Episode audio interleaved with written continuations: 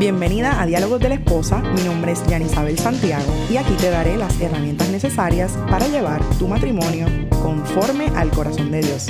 Acompáñame.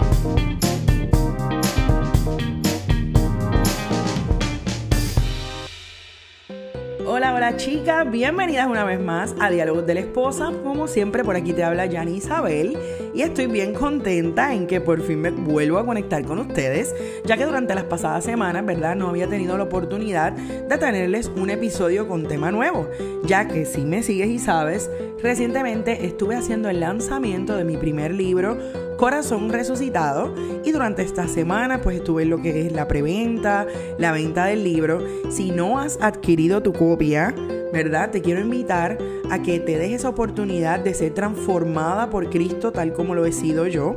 ¿verdad? Ese libro lo puedes conseguir a través de tu tienda de Amazon, dependiendo del país en el que te encuentres. Si estás en Puerto Rico o Estados Unidos, puedes adquirirlo directamente conmigo, así que pasa por mi cuenta de Instagram de Diálogos de la Esposa y me escribes para dejarte saber cómo lo puedes hacer.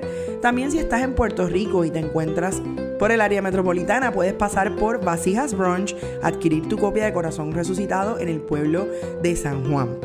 Así que sin más preámbulos, les dejo saber que este episodio número 67 lo he titulado ¿Fanática de la iglesia o seguidora de Jesús?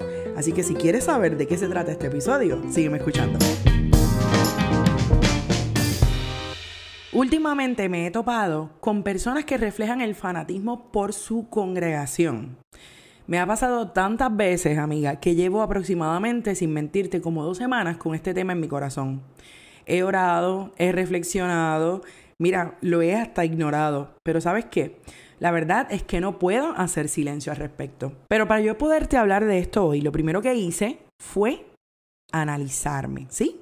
A mí misma. ¿He sido yo una fanática de la iglesia alguna vez? Fue la primera pregunta que me hice. ¿O lo estoy siendo ahora? Mi propósito es que tú también te hagas estas dos preguntas. Pues sabes qué, amiga, no podemos ser fanáticas de algo o de alguien, sino que nuestro propósito como mujeres y esposas cristianas es ser una real seguidora de Jesús y no una fanática de la iglesia. Pero ¿cómo podemos contestarnos estas preguntas que te acabo de hacer? Lo primero, obviamente, es sabiendo lo que significa la palabra fanatismo. Vamos a la Real Academia Española. Según ellos, el fanatismo se define como apasionamiento y tenacidad desmedida en la defensa de creencias u opiniones, especialmente religiosas o políticas. Amiga, cuando la pasión por cualquier asunto que no sea el verdadero propósito del Evangelio de Cristo es desmedido, esto significa que ya se ha convertido en algo excesivo e irracional. Como escuchaste en la definición, el fanatismo se da especialmente en asuntos religiosos o políticos y es obviamente la religión en la cual yo quiero concentrarme en este episodio. Antes que nada, no quiero que me malinterpretes lo que te estoy explicando, porque tener pasión por lo que haces, por algún deporte, por la música, por tu talento, tener pasión por tu esposo, por tus hijos, por tu familia, por servir a los demás, no es malo. Lo negativo recae cuando de manera obsesiva y desmedida tú permites que alguna de estas que yo te dije, otras, sean el centro de tu vida, que tu vida gire en torno al deporte, a la música, a tu talento, a tu ministerio de la iglesia, a tu esposo, a tus hijos, que te robe la paz y que no sea Dios, ¿verdad? Quien sea el centro verdadero de tu vida. Amiga, yo creo fielmente que el cristianismo no se trata de fanatismo, sino que es un estilo de vida. En tu diario vivir en donde puedes comenzar realmente a seguir a Jesús. No es un marco religioso donde por el afán de cumplir, ya sea con costumbres, con reglas de hombres, con creencias de líderes, con tradiciones religiosas quizás de años que aprendiste desde niña, es que vas a conseguir, ¿verdad? O conseguiremos servirle verdaderamente al Señor, que es al único que verdaderamente debemos seguir y creer. Amiga, esta época que estamos viviendo, ¿verdad? Es una en donde se nos a veces, en donde a veces se nos va olvidando dónde realmente buscar nuestra verdadera paz, dónde buscar nuestro verdadero propósito y sobre todo dónde buscar cómo debemos vivir la vida. ¿Por qué? Estamos abarrotados de recursos. saturados de información de tantos lugares que olvidamos que la Biblia, que la palabra de Dios es la que contiene todas las respuestas a nuestras preguntas. Mira, es bien fácil seguir a las grandes figuras religiosas, pues su exposición, ¿verdad?, es gigantesca con la tecnología. Los vemos por las redes sociales, en libros, en podcasts, en la radio, en la televisión, en la prensa, y cada vez hay más iglesias repletas de esas figuras a las cuales queremos seguir. ¿Por qué? Quizás porque hablan bonito, quizás porque citan la palabra de una manera bien impactante, porque tienen muchos estudios teológicos, porque tienen muchos eh, títulos, porque se hacen famosos, ¿verdad? Dentro de lo que es el, el mundo cristiano. Pero la pregunta aquí es realmente, cuando nosotros seguimos a estas personas, ¿verdad? Estamos confirmando lo que ellos hablan, lo que ellos dicen, lo que ellos escriben, teniendo nosotras una relación íntima con el Señor? ¿Estás siguiendo las palabras de los ministros o ministerios? ¿O estás estudiando la Biblia de la mano de una relación íntima con el Padre? Porque eso es bien diferente a seguir las palabras de los hombres sin confirmar lo que Dios dijo primero. Te quiero decir que si no lo estás haciendo, si te aferras como final y firme a esas palabras de los hombres, si no puedes vivir la vida sin estar arraigada a tus costumbres religiosas, entonces debes considerarte una fanática del Evangelio. Amiga, Jesús habló de esto. La Biblia habla del fanatismo religioso y el ejemplo más obvio está en la historia con los fariseos. Yo no te voy a leer, ¿verdad? Aquí la palabra completa porque es mucho, pero yo te invito a que cuando termines el, episodio vayas a leer en el libro de Mateo, capítulo 23, versículos del 23 al 39, para que compruebes lo que Jesús mismo, ¿verdad? De su boca salieron palabras para los fariseos acerca del fanatismo religioso que ellos tenían en aquella época. El propósito de este episodio, amiga, es ayudarte a identificar las diferencias que hay entre ser fanático religioso y entre ser verdadero seguidor de Jesús. ¿Para qué? Para que tú puedas primero analizarte a ti misma, si estás del lado incorrecto o el correcto, o para que también, ¿verdad?, puedas identificar si tienes personas así alrededor, no para que vayas y las juques y las acuses, sino para que estés atenta y alerta. Y también, por supuesto, te lo hago para que puedas ayudar a otra persona que esté pasando por esto y no lo sepa. Así que acá vengo a dejarte varias diferencias de lo que es ser fanática de la iglesia versus ser seguidora de Jesús. Así que vete buscando tu libreta y tu lápiz o anota en tu teléfono para que puedas tenerlo. Porque hay una gran diferencia entre tener esa pasión excesiva por los asuntos terrenales de tu iglesia que vivir una vida diaria entregada al Señor. Y vamos, poco a poco, por la primera. Para un fanático de la iglesia, escúchame bien, es imprescindible estar todo el tiempo sirviendo en su, congregación. Si son cinco servicios a la semana, pues cinco de los siete días. Si son los siete días, pues siete días de la semana. ¿Y sabes qué? No es malo. Lo malo es que asistas a la congregación sin necesariamente tener una relación íntima con Dios, en donde de manera diaria, ¿verdad? ores y leas la palabra de Dios para ser edificada, no para aprendértela de memoria y no ponerla en práctica, pues la palabra de Dios se pone en acción. En cambio, cuando verdaderamente tú sigues a Cristo, independientemente de la congregación de la que formes parte, sea una grande, sea una pequeña, sea una que tenga servicio cinco días a la semana o otra que tenga servicio un día o dos a la semana, tú lo que te dedicas primero es a tener una verdadera relación con el Señor independientemente de tu puesto en la iglesia. Buscando cada día lo que dice Él en su palabra para ponerla en acción. Sirviendo primero a tu primer ministerio, que es tu familia. Pues de qué te sirve servir en una congregación y que todos te vean si tu casa está hecha un desastre. Una fanática de la iglesia vive de apariencias. Las apariencias son más importantes que cualquier cosa. Muestran una cara en su mundo eclesiástico, cómo te vistes, cómo hablas, qué comportamiento aparentemente bondadoso tienes al frente de los demás, pero en tu vida íntima o personal tienes otra cara. Oye, y no es verdad que somos perfectas, porque todas tenemos nuestras virtudes y nuestras debilidades. Pero en este caso, te hace ser fanática de la iglesia si aún no has doblegado tu ego a los pies de Jesús.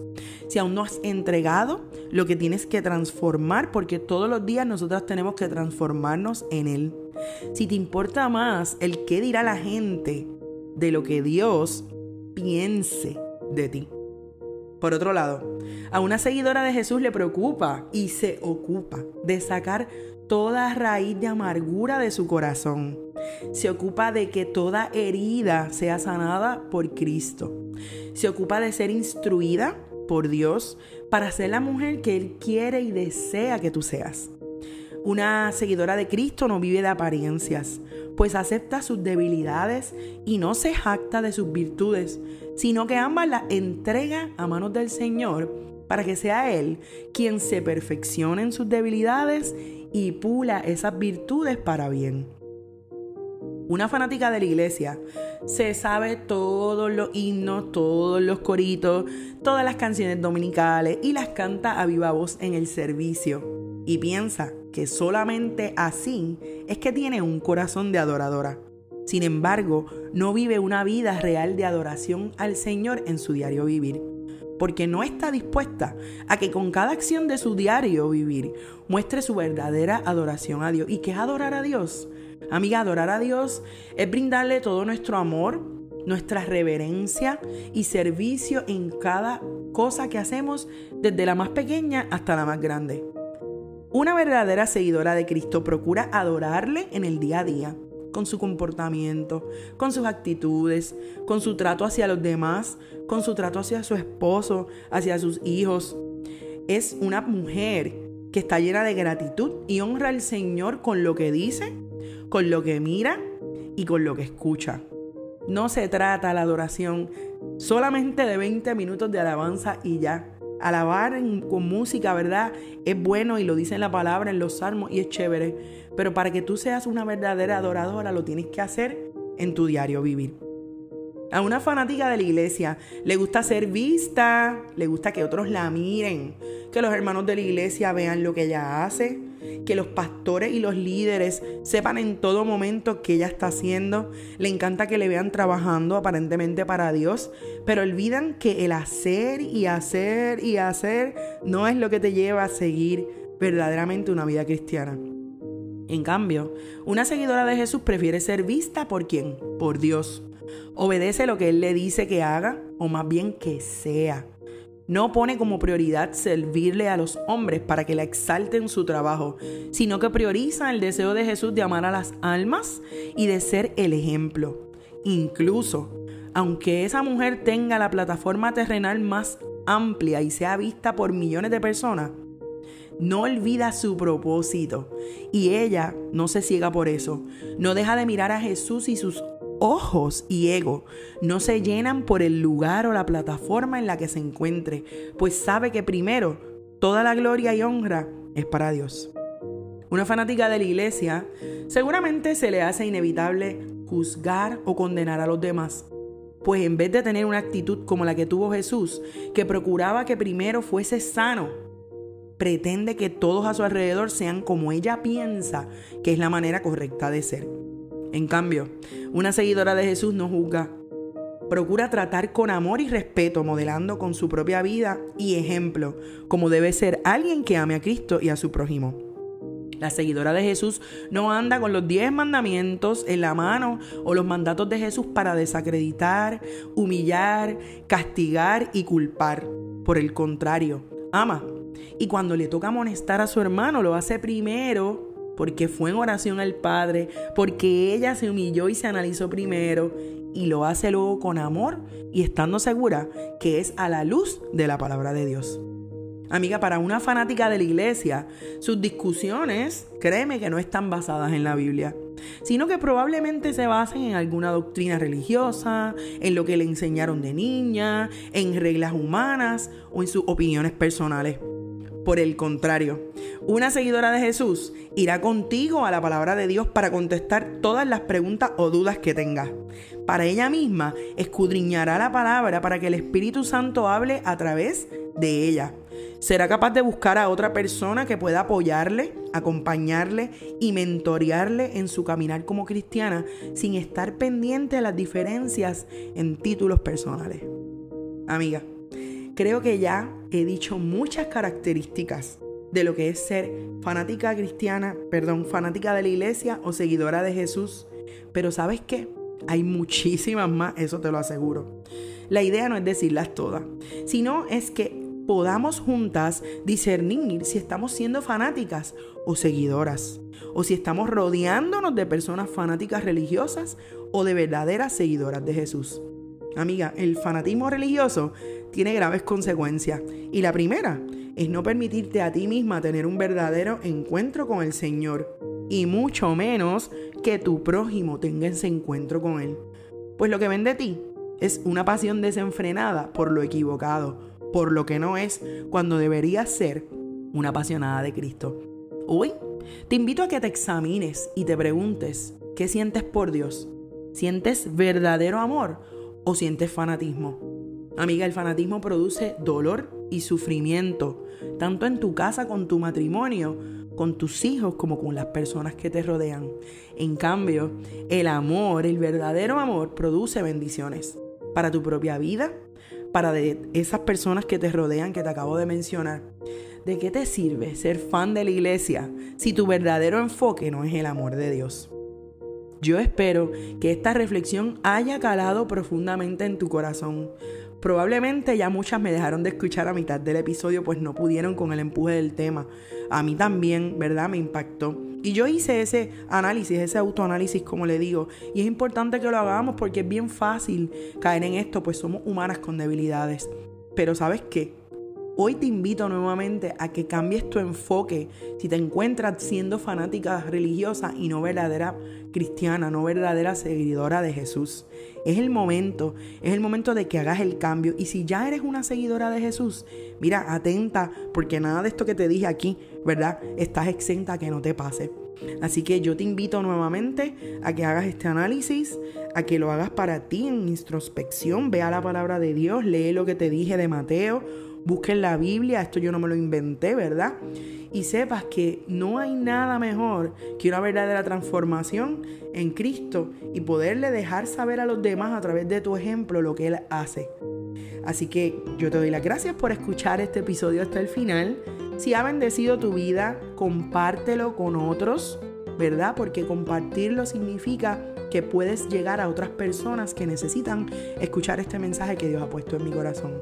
Así que no te quito más tiempo, te espero en el próximo episodio de Diálogos de la Esposa, un podcast con propósito. Hasta luego, bye.